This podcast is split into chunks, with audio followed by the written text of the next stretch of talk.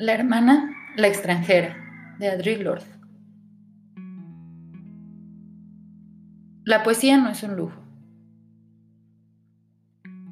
La calidad de la luz con la que observamos nuestras vidas tiene un efecto directo sobre la manera en que vivimos y sobre los cambios que pretendemos lograr con nuestro vivir.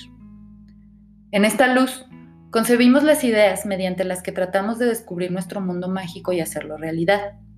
Y esto es la poesía entendida como iluminación, puesto que a través de la poesía damos nombre a las ideas que, hasta que surge el poema, no tienen nombre ni forma, ideas aún por nacer, pero ya intuidas. La destilación de la experiencia, de lo que brota, la auténtica poesía, da luz al pensamiento, tal como los sueños dan luz a los conceptos, o como los sentimientos dan luz a las ideas, y el conocimiento da luz precede al entendimiento. A medida que aprendemos a soportar la intimidad con esa observación constante y a florecer en ella, a medida que aprendemos a utilizar los resultados del escrutinio para fortalecer nuestra existencia, los miedos que rigen nuestras vidas y conforman nuestros silencios comienzan a perder el dominio sobre nosotras. Todas y cada una de nosotras, las mujeres, Poseemos en nuestro interior un lugar oscuro, donde nuestro auténtico espíritu oculto crece y se alza, hermoso y sólido como un castaño puntal contra nuestra pesadilla de debilidad e impotencia. Estos ámbitos internos de potencialidad son oscuros porque son antiguos y recónditos.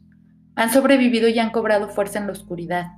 En esos profundos lugares, todas albergamos una reserva increíble de creatividad y fuerza, de emociones y sentimientos que no hemos analizado y de los que no somos conscientes. El ámbito de poder que cada mujer posee en su interior no es blanco ni es superficial, es oscuro, vetusco, profundo. Cuando concebimos el modo de vida europeo como mero problema a resolver, pretendemos alcanzar la libertad basándonos tan solo en nuestras ideas, porque los padres blancos nos dijeron que lo valioso son las ideas. Pero a medida que ahondamos en el contacto, contra nuestra, en el contacto con nuestra conciencia ancestral y no europea, que ve la vida como una situación que debe experimentarse y con la que hay que interactuar, vamos aprendiendo a valorar nuestros sentimientos y a respetar las fuentes ocultas del poder de donde emana el verdadero conocimiento y, por tanto, la acción duradera. Estoy convencida de que, en nuestros tiempos, las mujeres llevamos dentro las posibilidades de fusionar estas dos perspectivas, tan necesarias ambas para la supervivencia, y de que es, en la poesía, donde más nos acercamos a esa combinación.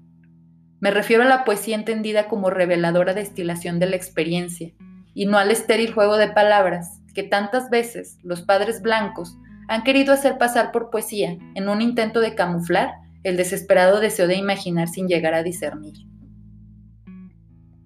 Para las mujeres, la poesía no es un lujo, es una necesidad vital. Ella define la calidad de la luz bajo la cual formulamos nuestras esperanzas y sueños de supervivencia y cambio, que se plasman primero en palabras, después en ideas y por fin en una acción más tangible. La poesía es el instrumento mediante el que nombramos lo que no tiene nombre para convertirlo en objeto del pensamiento. Los más amplios horizontes de nuestras esperanzas y miedos están empedrados con nuestros poemas, labrados en la roca de las experiencias cotidianas. A medida que lo vamos conociendo y aceptando, nuestros sentimientos y la honesta indagación sobre ellos se convierten en refugio y semillero de ideas radicales y atrevidas. Se convierten en baluarte de esa diferencia tan necesaria para el cambio y la conceptualización de cualquier acción fructífera. Ahora mismo, Podría enumerar cuando menos 10 ideas que me habrían parecido intolerables, incomprensibles y pavorosas si no hubieran surgido tras un sueño o un poema. No estoy hablando de vanas fantasías, sino de una atención disciplinada al verdadero significado de la frase me hace sentir bien. Podemos entrenarnos para respetar nuestros sentimientos y traducirlos a palabras que nos permitan compartirlos. Y cuando las palabras necesarias aún no existen, la poesía nos ayuda a concebirlas. La poesía no solo se compone de sueños y visiones, es la estructura que sustenta nuestra vida. Es ella la que pone los cimientos de un futuro diferente, la que, la que tiende un puente desde el miedo a lo que nunca ha existido. Las posibilidades no son eternas ni tampoco instantáneas. No es fácil mantener la confianza en su eficacia.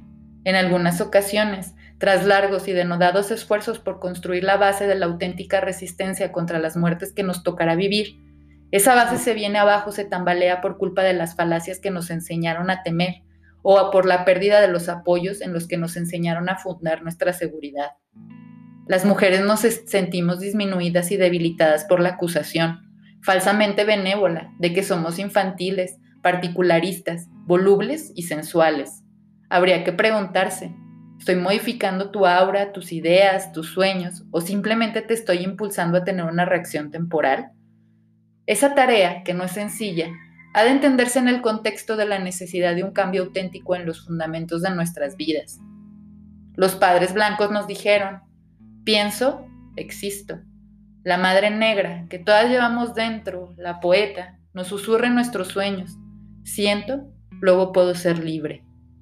La poesía acuña el lenguaje con el que, con el que expresar e impulsar esta exigencia revolucionaria, la puesta en práctica de la libertad. Ahora bien, la experiencia nos ha enseñado que además siempre es necesaria la acción en el momento presente. Nuestros hijos no pueden soñar si no viven, no pueden vivir si no los alimentamos. ¿Y quién si no podrá proporcionarles ese auténtico alimento sin el cual sus sueños no podrán ser distintos a los nuestros? Si quieres que algún día lleguemos a cambiar el mundo, por lo menos tienes que concedernos el tiempo necesario para que nos hagamos mayores, grita el niño. A veces nos drogamos a base de soñar nuevas ideas. El pensamiento nos salvará, el cerebro nos liberará. Pero lo cierto es que no tenemos en reserva ideas nuevas que puedan rescatarnos como mujeres, como seres humanos. Tan solo existen las ideas viejas y olvidadas.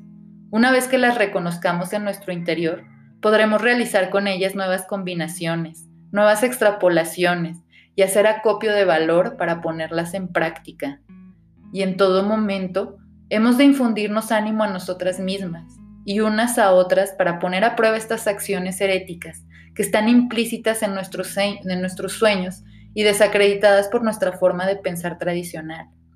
Solo la poesía, desde la vanguardia de la lucha por el cambio, insinúa las posibilidades que pueden hacerse realidad. Nuestros poemas formulan las implicaciones nacidas de nuestro ser, lo que sentimos profundamente y nos atrevemos a plasmar en la realidad, al actuar en consonancia, nuestros miedos, nuestras esperanzas, nuestros más íntimos terrores. Nuestros sentimientos no estaban llamados a sobrevivir en una estructura de vida definida por el beneficio, por el poder lineal, por la deshumanización institucionalizada. Los sentimientos se han, se han conservado como adornos inevitables o como agradables pasatiempos, con la esperanza de que se doblegaran ante el pensamiento tal y como se esperaba que las mujeres se doblegaran ante los hombres. Pero las mujeres han sobrevivido, y también los poetas. Y no hay nuevos dolores, ya los hemos sentido todos.